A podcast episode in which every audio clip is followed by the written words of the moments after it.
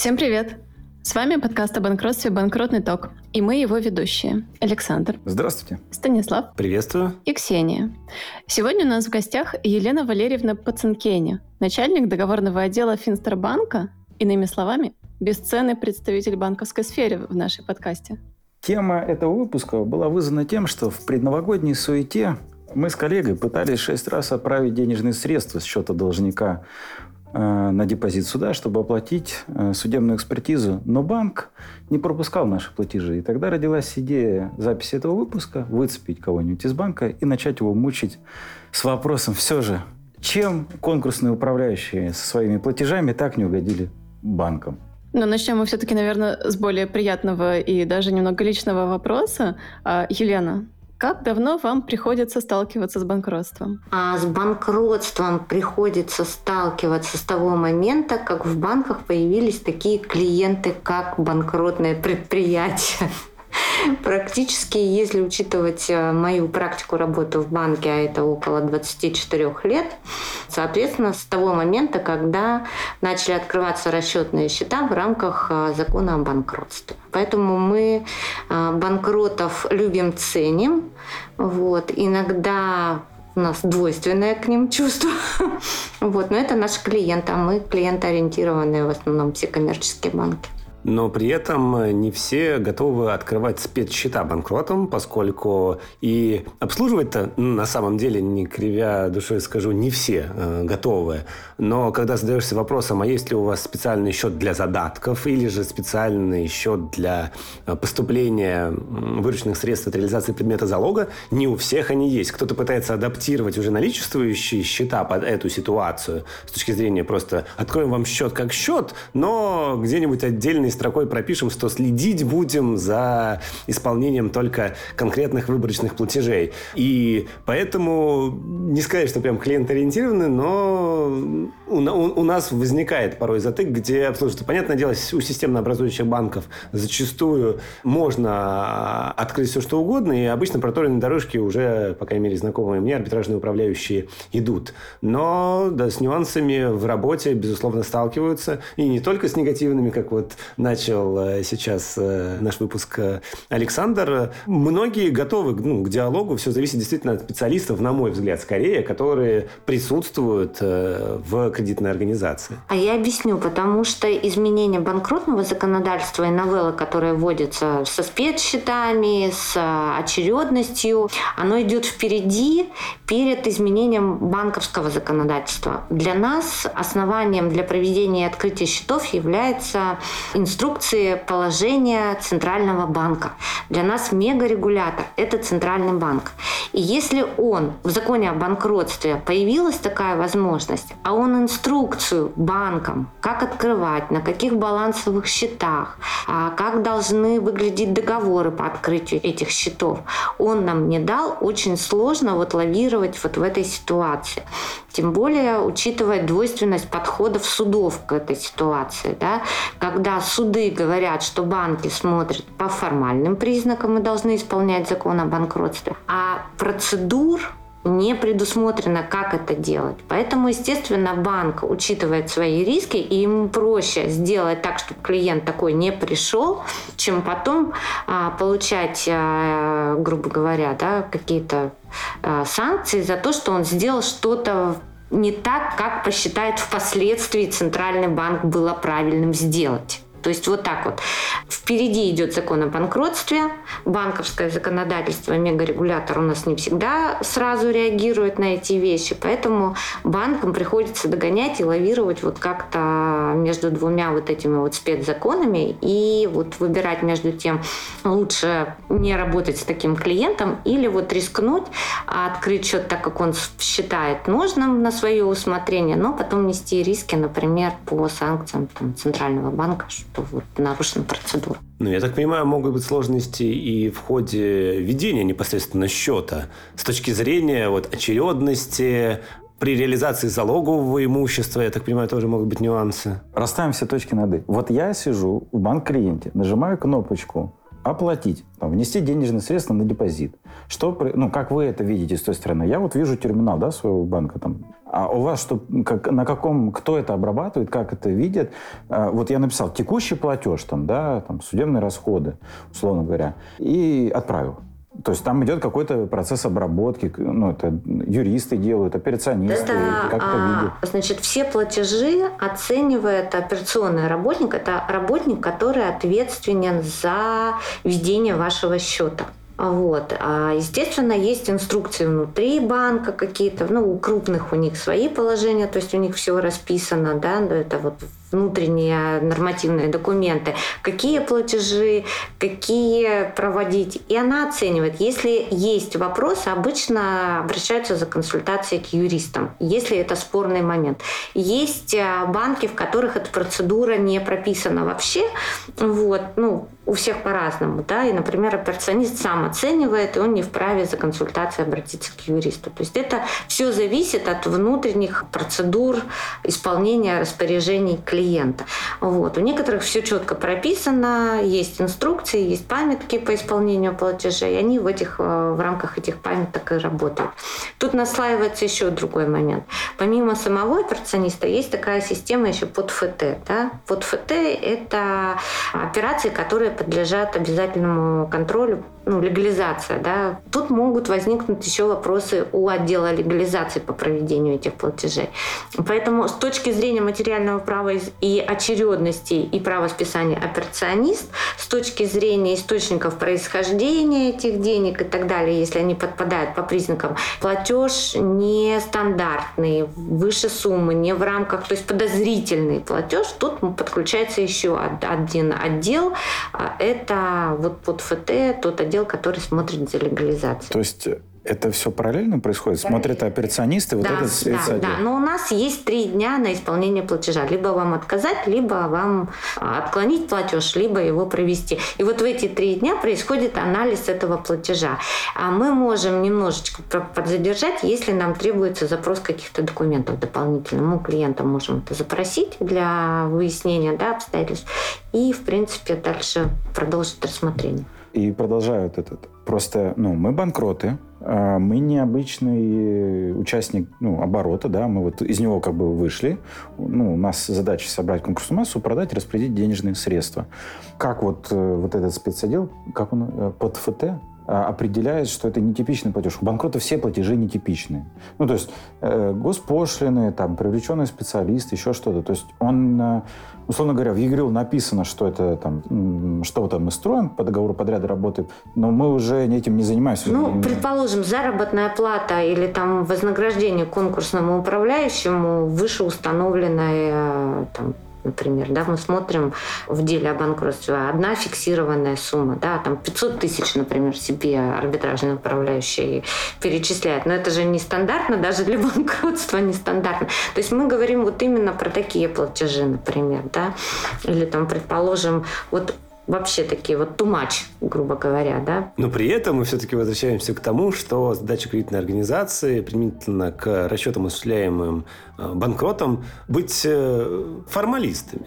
То есть э, нет той степени осмотрительности, условно, которая присуща, я говорю, обычному этому обороту. Но вместе с тем получается, что вам нужно это анализировать и с точки зрения тех новелл, которые присущи даже не законодательству, а правоприменительной практике. Как я вот понимаю, в ситуации с залоговым имуществом, налогообложением, ведь есть тоже и в этой части какой-то нюанс. Трудозатраты на анализ платежей банкрот оборота в разы выше, чем анализ платежей обычных предприятий. Это однозначно. С учетом подходов э, Верховного суда, который указывает банкам, что банки оценивают лишь по формальным признакам. Вот. При этом он говорит, что по факту, когда все-таки спор заходит, доходит до суда, а суд все-таки исследует полностью всю историю этого платежа, откуда что, и руководствуется тем, что банк как профессиональный участник должен был проявить осмотрительность должную, да, и должен был оценить платеж этот. Если ему не хватало данных, он должен был запросить этот платеж, ну, данные у арбитражного управляющего. Но формально проводить он его не должен. То есть существует два подхода, которые сформированы вот сейчас вот Верховным судом. Один подход, э, который говорит банки, ну вот смотрят только формально, а другие, то есть банк, он между двух огней сейчас поставлен. Поэтому мы не готовы душить банкротов, но мы вынуждены это делать и доставать исподнее у арбитражного управляющего по каждому платежу.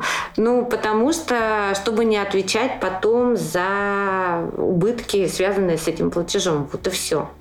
То есть э, мы не хотим, но мы вынуждены защищаться, я бы так сказала. Поэтому я как э, в мультфильме про кота Леопольда «Давайте жить дружно», если банк у вас что-то просит, вот, в виде пояснений, в виде документов. Вот не сопротивляйтесь, арбитражные управляющие.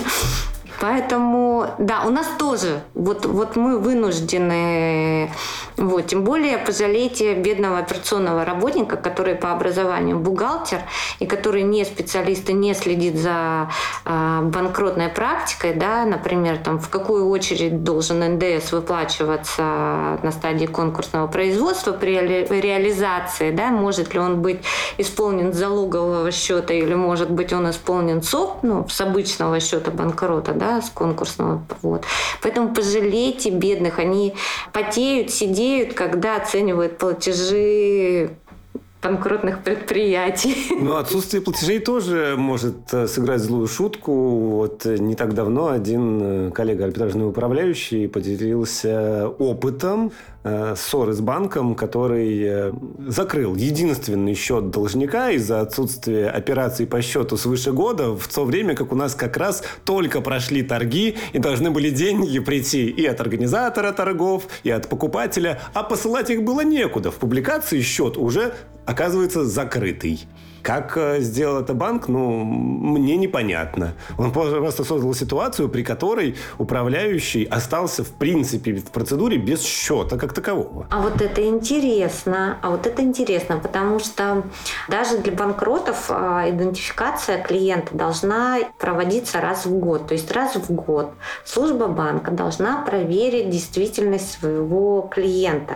И если банк клиента ориентирован, он, конечно, ведет взаимодействие взаимодействии с клиентом, даже если от него, насколько я помню, договор банковского счета можно расторгнуть при отсутствии операции в течение двух лет. А год – это как раз а, и при отсутствии денежных средств. Вот, конечно, нужно было рубль-то на счете держать. При рубле бы у вас бы такой ситуации не сложилось бы. Ну, там инкассовые, извините, с вознаграждением управляющего. То есть рубль не оставить. Это все равно все спишется, потому что и вознаграждение уже там за действительно пару лет, а, возможно, уже накопилось. До этого были исполнены налоги, да, да, да, налоги, в том числе и текущие обязательства по заработной платы. И в конечном счете, безусловно, на счету ноль. Но вот я говорю, такой подход, собственно говоря, в работе с клиентом, потому что о том, что конкурсное производство введено, они, очевидно, знают, потому что ранее исполняли же платежи в таком ключе. Вот. Ну, и нет, ситуация... при идентификации-то там и карточка меняется образцов подписей, если конкурсный заходит. То есть, mm-hmm. как бы, нет, банк-то однозначно контролирует эту процедуру.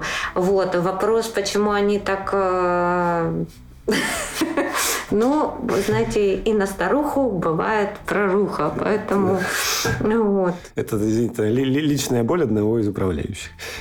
Ну, вроде ситуация разрешилась, э, все хорошо. Это было не так давно, сейчас уже и процедуры даже завершили. Так что все хорошо, но вот э, работникам кредитных организаций хотелось бы напутственную речь сказать, не, не судите строго об отсутствии но, средств. Но тут, знаете, в защиту банков могу сказать одно. Все-таки банки – это коммерческие предприятия. Они должны получать доход от операции. А банкроты, к сожалению, конечно, там пленум Верховного суда сказал, что комиссии банка, они текущие, но поскольку есть обычно до комиссии не доходит, и мы работаем с банкротами в ноль, грубо говоря, да, вот, ну, получается, трудозатрат много, рисков много, а зарабатывать мы на вас не можем.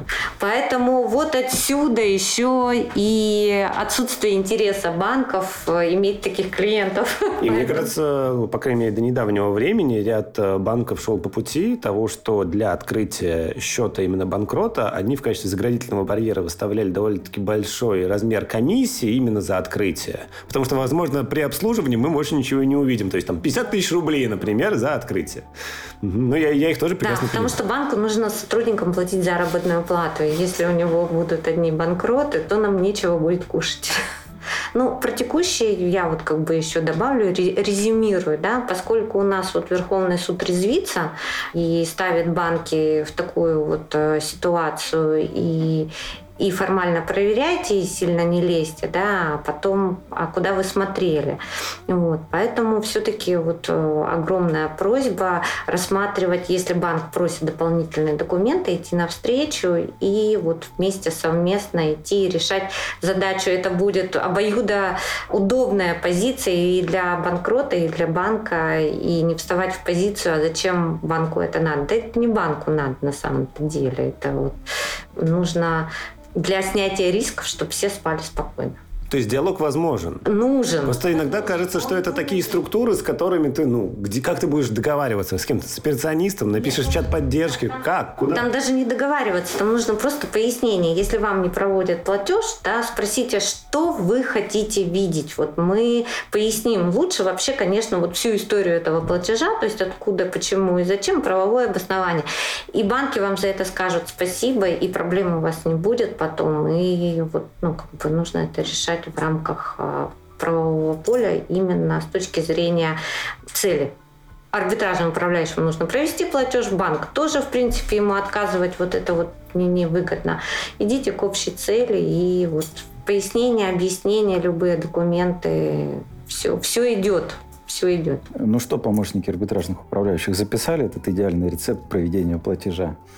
Теперь э, готовьтесь отвечать банкам на все их запросы, даже если они просят из картотеки вам выгрузить решение, которое, возможно, операционист даже не знает, что такое картотека арбитражных дел. Поэтому не удивляйтесь. То есть, если у банка нет внутренней процедуры работы с юристами, а такое есть, я знаю, как бы вот по практике, да, то есть все валится на одного бедного операциониста, который не специалист, помогите ей. Ну, несложно вам распечатать решение, да? Да мы всегда рады. Главное, чтобы другая сторона была готова принять э, наше объяснение. Ну а раз уж заговорили о картотеке, поговорим и о скрытой картотеке.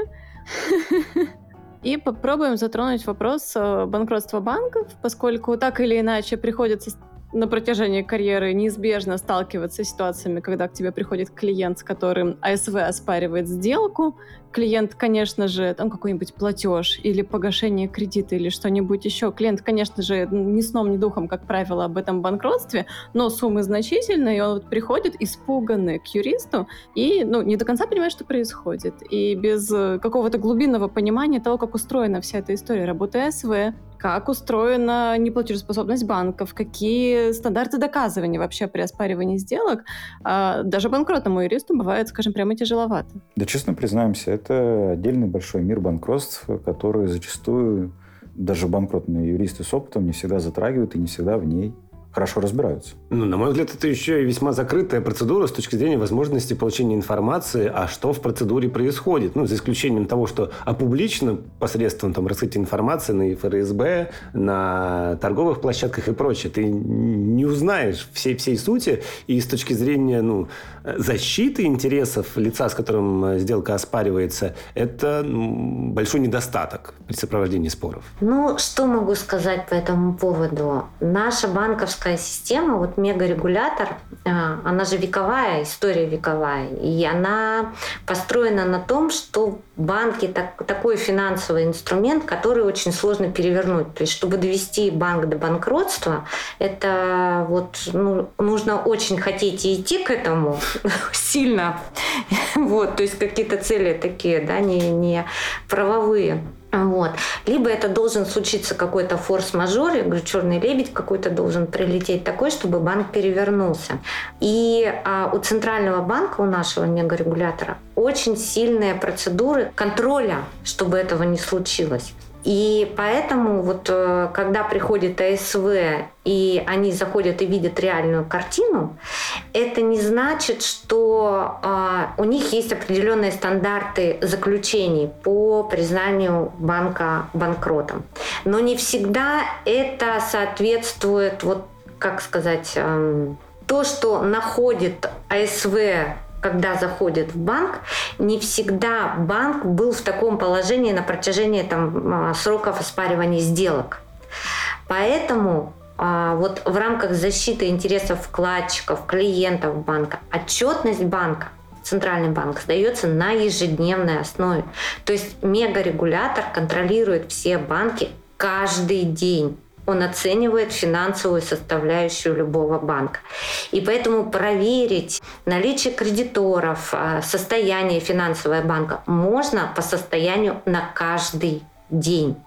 И когда оспариваются в банкротстве сделки, можно получить доказательства именно на этот день.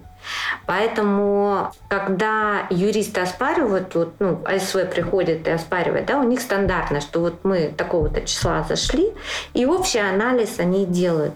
Вот большая просьба к юристам, которые участвуют в процессе оспаривания сделок, не полагаться на те выводы, которые сделаны в АСВ. Я имею в виду не, не оспаривать их как на дату, на дату вхождения, но на дату, а, представляете, в суд доказательства того, что на этот день какая была финансовая составляющая. Вы можете спросить эти данные в Центральном банке, они есть. На Это день сделки, отчетные. правильно? На день сделки, Мгм. да. Вот. Там есть, я говорю, можно проверить и остатки наличности, и остатки на курс-счетах и так далее. Вот. И не принимайте на веру именно то, что написано в заключении. Имейте в виду, что почему такая вот э, происходит ситуация. Ведь когда приходит АСВ, банк-то ведь не, ну, до последнего скрывает, что у него что-то не так происходит. И он пытается вот э, всячески, то есть никто не хочет, чтобы банк перевернулся, то есть всячески пытаются вот эту ситуацию вырулить. И редко, когда отказывают клиентам, кредиторам в выплатах, чтобы не показать именно центральному банку то, что что-то вот не в порядке. Что касается вот картотеки, да, мыслим вернемся к этому, да, есть такое понятие у АСВ, как скрытая картотека, но с точки зрения гражданского права нет такого понятия. Это была картотека 1 и картотека 2 а, много-много лет назад. а, Это очередность списания денежных средств, называется, формировалась, вот были такие деревянные ящички, в них платежное поручения складывались, и вот это называлось картотека. Картотека из платежных поручений. Номер один – это картотека, когда достаточно было денежных средств, платежечки в календарной очередности складывались. И картотека номер два – это когда недостаточно денег. И тогда складывались они в очередности, установленной при недостаточности денежных средств. На сегодняшний день законодательно такое нету вообще вот понятия даже такого картотека нет. Но оно до сих пор почему-то вот используется, вошло в обиход, но многие даже не понимают смысла значения вот этой вот картотеки. То есть это такой архаизм, который сегодня вообще, в принципе, ну, не существует на законодательном уровне. Но до сих пор, АСВ его до сих пор почему-то используют в своих заключениях. Вот для меня этот вопрос. То есть не существует никакой скрытой картотеки, существует просто ситуация, когда не, имеется недостаток денежных средств, и банк переходит в режим погашения специальный, согласно ГК. Совершенно, совершенно верно, да. То есть, если, допустим, на 1 января у вас исполняется алиментный платеж, но при этом у вас до этого с 1 декабря были неисполненные платежи в пользу обычных контрагентов по подряду, это как раз свидетельство о том, что и так это пытаются охарактеризовать АСВшники, что и была скрытая картотека из тех платежей, которые по календарной очередности более ранние, но не исполнены к моменту платежей иных. Вот это надо все, конечно, в каждом а, случае разбираться, но это не общее правило. То есть, что делают в делах а, об оспаривании сделок? Вот приносит заключение СВ и говорит, так, признаки банкротства, да, там за месяц. Центральный банк отключил от системы БЭСП, и была скрытая а, картотека. Голословно, голословно. Давайте посмотрим, были ли невыплаты на день оспариваемого платежа. Давайте запросим доказательства финансового состояния в Центральном банке и проверим, кому-то из клиентов отказали, не было ли денег на тот момент в кассах недостаточно для выплаты по вкладам, были ли отказы по выплатам, а как проводились платежи по курс-счету, в каком порядке. То есть в какой очередность была? Достаточно было денежных средств? Календарная была очередность или все-таки не календарная очередность. Поэтому вот такие показатели, говорю, как отключение от БЭС и наличие картотеки, это голословные, абсолютно голословные. Они, может быть, и были, но они, может быть, были за три дня, до выхода СВ в банк.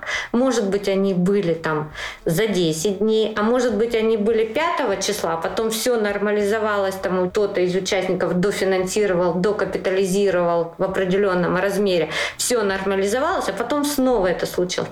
Так вот, в эти моменты а, нужно обязательно выяснять, доказывать и не принимать на веру, и доводить до суда, что это не показатели. Особенно, вот я говорю, что а, любят вот эту тему запускать, что БЭСП отключили, и все, это признак. Да нет, это не признак, это наоборот усиление контроля за платежами. И Центральный банк проверяет эти платежи от и до, но на бумажном носителе. Просто отключают от электронного платежа, от быстрых платежей, чтобы автоматом бесконтрольно не проходили платежи, они берут под контроль эти платежи. А я правильно понимаю, что еще в разных филиалах может быть разная ситуация, и нужно смотреть это все всегда отдельно? Отдельно, абсолютно верно, да. То есть, и что такое вот, ну, как бы недостаточность, да, денежных средств? Один филиал не подкрепился наличностью, ну, то есть это может быть в обычном банке. Вы можете прийти в филиал, там, предположим, скажут, а вот вы деньги не заказали на вклад, заранее у вас по договору,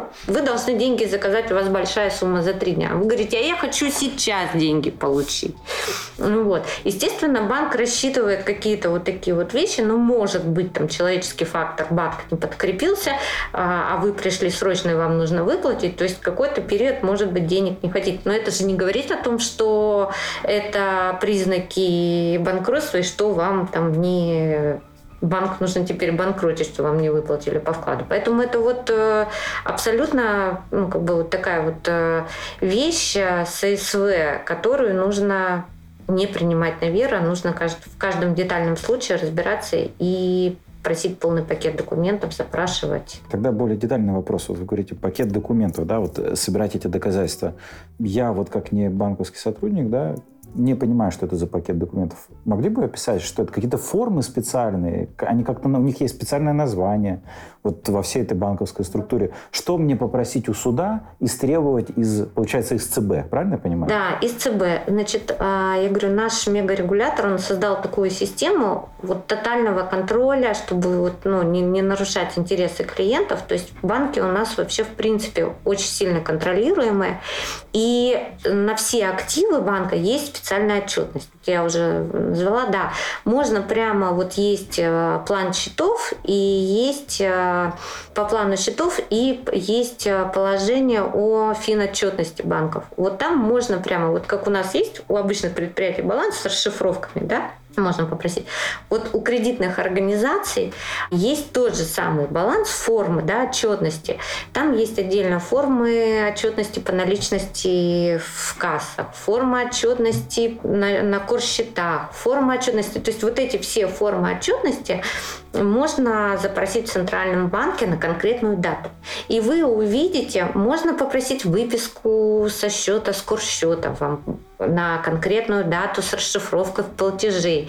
Вы увидите порядок, как проходили платежи, в каком объеме. То есть все это видно по отчетности, по любой ее можно вот запросить, вам все предоставят. Ну, я правильно понимаю, что сейчас немножко все стало сложнее после 22 года? С, э, поскрывали, да? С, раньше много чего можно было на сайте ЦБ да. выкопать, а сейчас, я так понимаю, да. только через суд. Да, да. Она вся отчетность финансовая раскрывалась у всех кредитных организаций. Сейчас, конечно, это через суд и, в общем-то, в принципе, но это реально.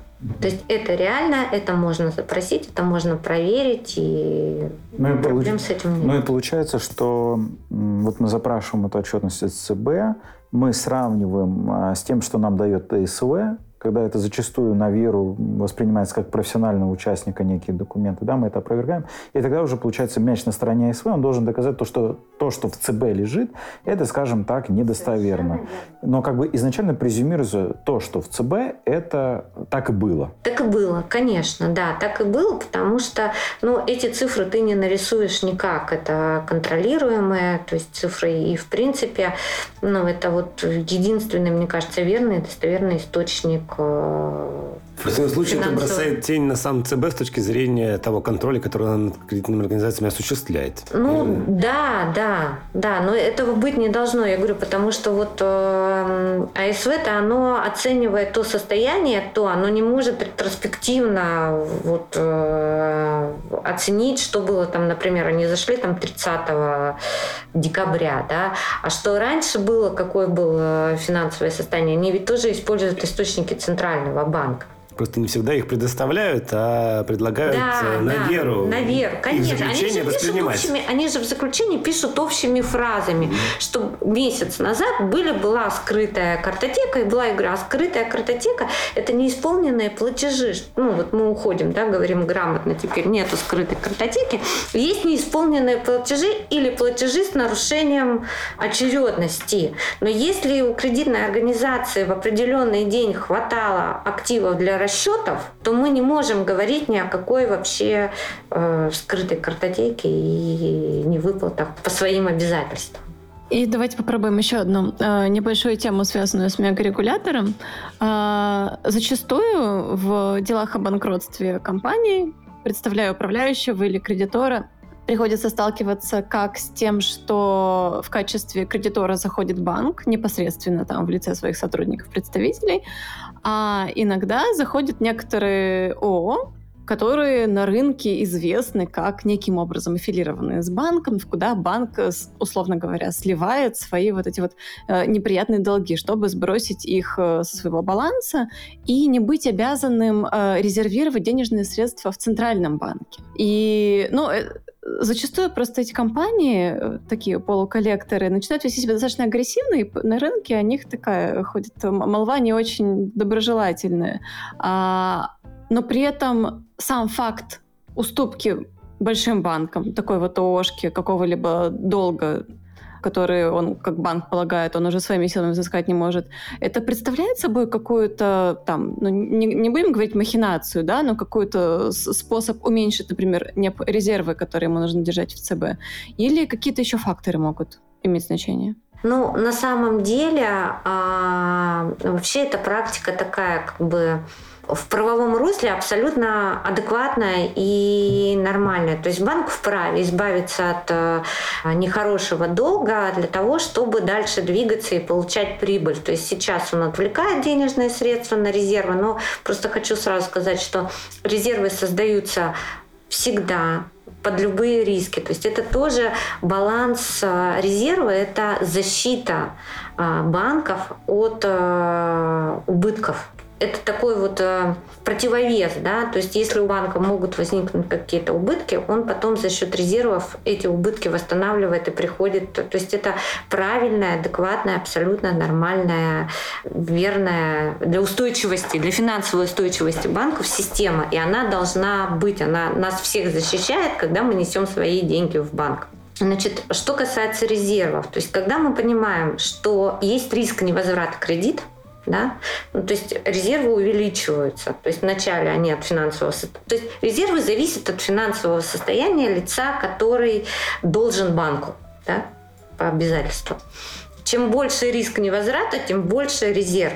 Если с баланса уходит такой долг, то резерв восстанавливается, соответственно. Поэтому для клиентов банка это очень правильное, взвешенное решение, когда уходит риск убытков. И банк дальше восстанавливает резервы и продолжает свою эффективную экономическую деятельность и зарабатывает дальше, чтобы вам начислять проценты и так далее. Вот. С точки зрения должников банкротов я немножко все-таки не понимаю, какая вам разница. Банк в кредиторах или какая-то ООшка. Для клиентов, понимаю, ему есть разница, ему хорошо. Банку тоже хорошо для финансовой устойчивости. Для должника тоже, мне кажется, без разницы, что Петров, что Иванов в кредиторах. Он ни тому, ни другому платить не может. Вот. Поэтому вот вопрос мне непонятно. Мне кажется, это абсолютно нормальная, хорошая и правильная история. Хорошо. Допустим, должнику без разницы. Но вот я просто пытаюсь понять, как это устроено для самого банка. Банку важно сохранить финансовую устойчивость. То есть, если он понимает, что ему а, он держит резервы, а он может эти резервы восстановить и может дальше выдать кому-то кредит под меньшие проценты, ой, не проценты, а под меньший резерв и вот эти деньги разместить, это и хорошо и заплатить вкладчику, и дать сотрудникам банка зарплату. Как бы это, в этом бизнес и есть. Вот. Поэтому для банка это, конечно, хорошо и правильно, и верно. Нужно и по возможности, если есть такая возможность, конечно, нужно вот эти вот э, не копить эти резервы, да, ну, крупные, да, а их пускать в дело. Это правильно с точки зрения бизнеса любого. С точки зрения должника, например, могу предположить, что это ситуация для них э, может быть интересной в том плане, что они осведомлены об отсутствии у кредитной организации, например, стремления входить в какой-то переговорный процесс со своими непосредственно должниками, поскольку если это будет поставлено на поток, то все будут э, условно дефолт свой показывать с тем, чтобы с дисконтом у того же самого банка выкупить долг. И у банка может быть позиция, что нет, лицам, связанным с должником, долги мы не продаем. И такая позиция банка, ну, на мой взгляд, тоже для его устойчивости на рынке может быть важна. А сам должник может понимать, что если банк указанную задолженность продаст на ООшку, формально это никак на его позицию на рынке самого банка не повлияет, а вот с ООшкой можно будет уже договариваться, с той ООшкой, которая создана для этих целей, чтобы проблемные активы так или иначе иметь возможность продать, пускай лицам аффилированным, но опять же с каким-то хорошим финансовым результатом для самой кредитной организации, связанной с ними. Так это, получается, идея открывает, развязывает руки для должника, в принципе, это что Да, и поэтому с точки зрения хорошо. стратегии И должнику интересно. тогда получается, что хорошо. В И принципе, поэтому- это уступка-то тогда. Теперь понятно, что если у банка не всегда есть э, сама цель спихнуть актив, чтобы восстановить резервы, то тогда да, ты понимаешь, что несговорчивость их может быть обусловлено не э, этими факторами, а тем, что им, наоборот, с точки зрения резервов, ситуация, когда на них этот долг тоже выгодно пока. Да, да, ну вот просто я уже... Когда более сложный мир, извините. Да, да, да, да. Там ситуация-то с резервами, она такая. Есть же банки, которые спокойно выносят эти резервы в 100%, и им позволяет их финансовое состояние. И они не думают о том, что им нужно их восстанавливать. То есть объем финансов такой, что они нормально могут долгое время держать этот стопроцентный резерв. Ну, может быть, такая политика может быть разными причинами обусловлена, вот, но такое тоже имеет место быть. Но в основном банки хотят зарабатывать. Вот что мы сейчас имеем на рынке, да? Мы имеем на рынке Сбербанк, который и ВТБ банк, вот показательные, да, они с идентичными, с похожими вводными по собственнику, по активам, по мощности. Ну, посмотрите, один прибыльный банк за 2003 год, а другой убыточный в громадных размерах убыточный. Это что? Это вот ну, политика, и мы не знаем, намеренно это, не намеренно это, вот, ну, как бы для чего это создается. Поэтому у каждого банка есть своя бизнес-модель, которая также регуль... ну, контролируется центральным банком. Вот. И он свою модель вот выбирает сам, да, ведение с просроченной задолженностью, я бы так сказала. Вот. И а, вот уступка прав по безнадежному долгу или вот по проблемному долгу, так скажем, это, мне кажется, для клиентов банка, для самого банка, для... Ну, условия, конечно, зависят от этой уступки еще. Вот. Но это вот, мне кажется, прямо хорошая вещь и правовая, и нет в ней ничего такого страшного. И последний вопрос про резервы. А я правильно понимаю, что чем лучше, что долг, тем лучше, чем больше в нем обеспечений. И уже не важно, там у тебя поручитель это 20 каких-то физиков, у которых без разницы какое имущество, а, и у тебя в залоге тоже непонятно, что ты взял, лишь бы был залог, лишь бы эти резервы были меньше. Или это обусловлено какими-то другими вопросами, например, тем, что у условный менеджер, который продает вот этот вот кредитный продукт, у него там больше премии, если будет больше обеспечений. Все зависит от качества, это называется качество долга. Вот качество долга, оно зависит от финансового состояния, от деловой репутации заемщика. Есть такое понятие, как ломбардный кредит, когда все плохо по финансам, но офигенный залог. И центрального, у Центрального банка есть политика тоже по этому поводу от состояния, от финансового состояния и качества обеспечения ты формируешь вот этот резерв. То есть там есть прям таблица математическая подсчета суда, какой категории определяется, и от этого ты формируешь вот э, о своем клиенте. На, от э, менеджера, который клиентский, вообще ничего не зависит, потому что это его задача привести клиента и объяснить, почему вот такие условия сформировать, те документы, которые нужны для банка. Ну вот некий брокер такой, который помогает клиенту войти в банк, получить кредит на нормальных условиях, которые будут соответствовать его финанализу, возможности отдать кредит, от его, говорю, деловой репутации, от его истории вообще, в принципе, деловой, да, то есть оценивается момент сейчас тоже, сколько споров у него, сколько он участвует, как э, истец, как ответчик, да, то есть как бы анализируется полностью весь спектр его деятельности. Даже оцениваются его кредиторы-дебиторы. А могут ли его кредиторы-дебиторы повлиять на то, что может привести ну, вот, банкротству, например, к невыплате. Анализируется, насколько они аффилированы тоже. То есть а при выдаче кредита вот эта вот вся история, да, своего, анализ своего заемщика, она вот полностью как раз должна предотвращать риски банкрота заемщика. Ну вот у меня, допустим, э, сейчас есть э, одно дело, где в кредиторы сейчас э, заявилась кредитная организация, правда, это банкротство физлица, но требования основаны на кредитном продукте, оформленном условно говоря, там, в ноябре месяца 23 года, в то время как у нас производство по делу о банкротстве возбуждено было в августе. То есть у нас было не только просуженный долг, но даже инициировано введение процедуры в отношении физлица.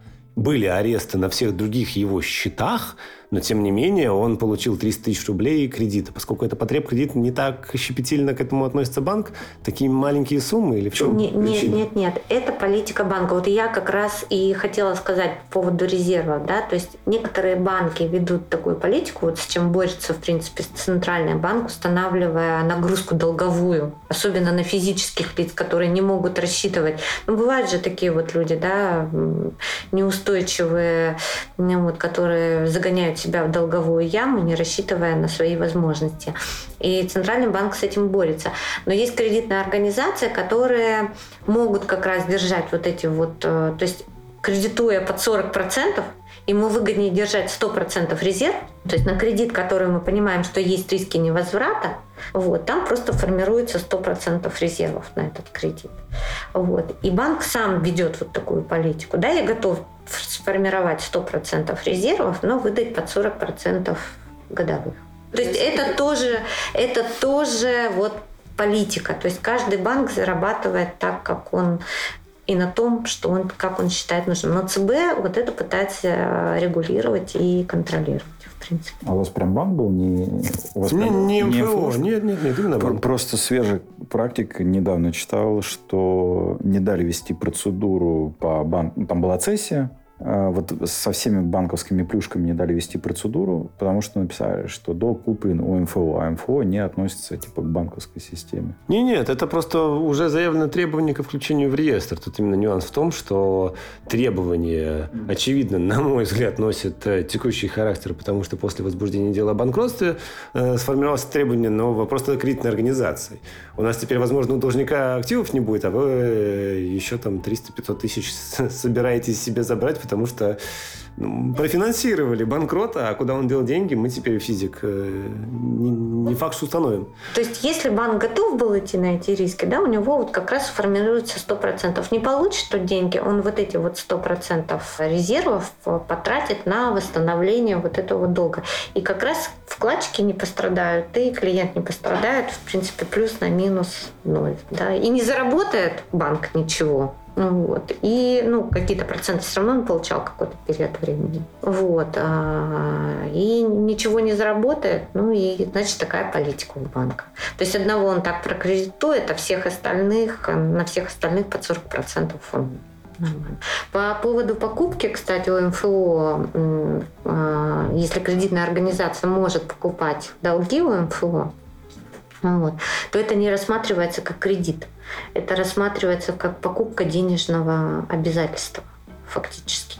То есть к такой уступке не применяются требования о потребительском кредите. ну, требования МФО применяются, я имею в виду, что для банков это анализируется по-другому. То есть одно дело, когда банк сам суд выдает, Мгм. разница, а другое дело, когда он выданный, выданный уже суду как долг покупает. Мгм. Это вот есть нюансы по анализу. Я понял. И вот то, что Ксюша задавала вопрос, я правильно понимаю, что вот эти все сессии тоже на кредитном комитете, да, наверное, как-то Да, да, согласовываются? да, да, Обязательно. да, обязательно они анализируются и да, все это проходит через кредитные комитеты. Вот, э, ну, у некоторых есть программы а, андеррайтинга, то есть э, однородные суды, например, суды там определяет банк там в размере 100 тысяч рублей, например, там по а, обеспеченных там авто или чем-то еще. Вот, вот такие суды, например, э, они автоматически одобряются, ну, параметры должны соблюдаться, то есть они выводятся в однородные суды, вот, и параметры определяются, тогда можно без кредитного комитета все Мгм. проводить. Ну, вот в масштабах там нужно считать нормативы, то есть в пределах нормативов банка. Но я говорю, вот банковская система, она очень умная. Она сама себя лечит, она очень стабильная. Я говорю, она веками, ну, как бы вот уже выработаны подходы к защите интересов денег, к защите денег, к защите платежей. Чтобы свалить банк, это, говорю, очень-очень нужно сильно постараться или что-то должно такое произойти, чтобы банк упал. Это вот невероятно. Поэтому... И- Или он начнет обслуживать конкурсных управляющих просто. Да, без, без- без денег. да.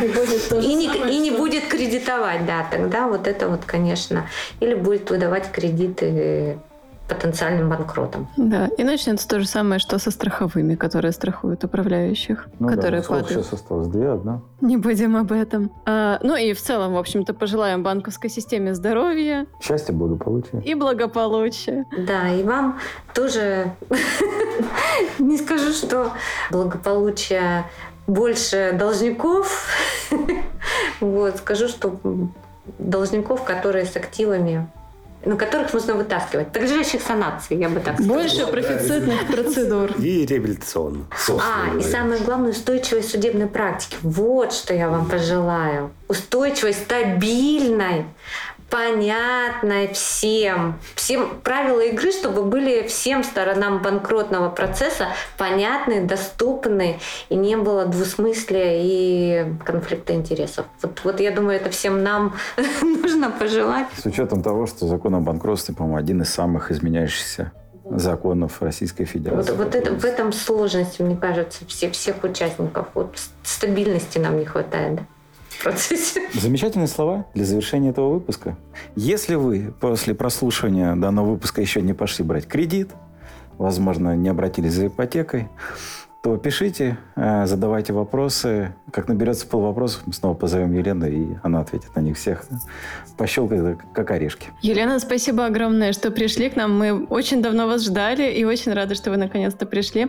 Надеемся, что нашим слушателям было также интересно слушать нас. Как и нам. Да, я развеял несколько мифов, которые меня увлекали. Но это типа- теперь будет использовано.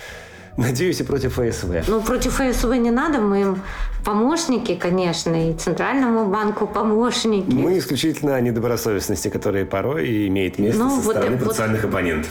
Вот, вот поэтому, да, надо правильно защищаться и защищать своего клиента, да. Всем спасибо. Благодарю. Пока. До свидания.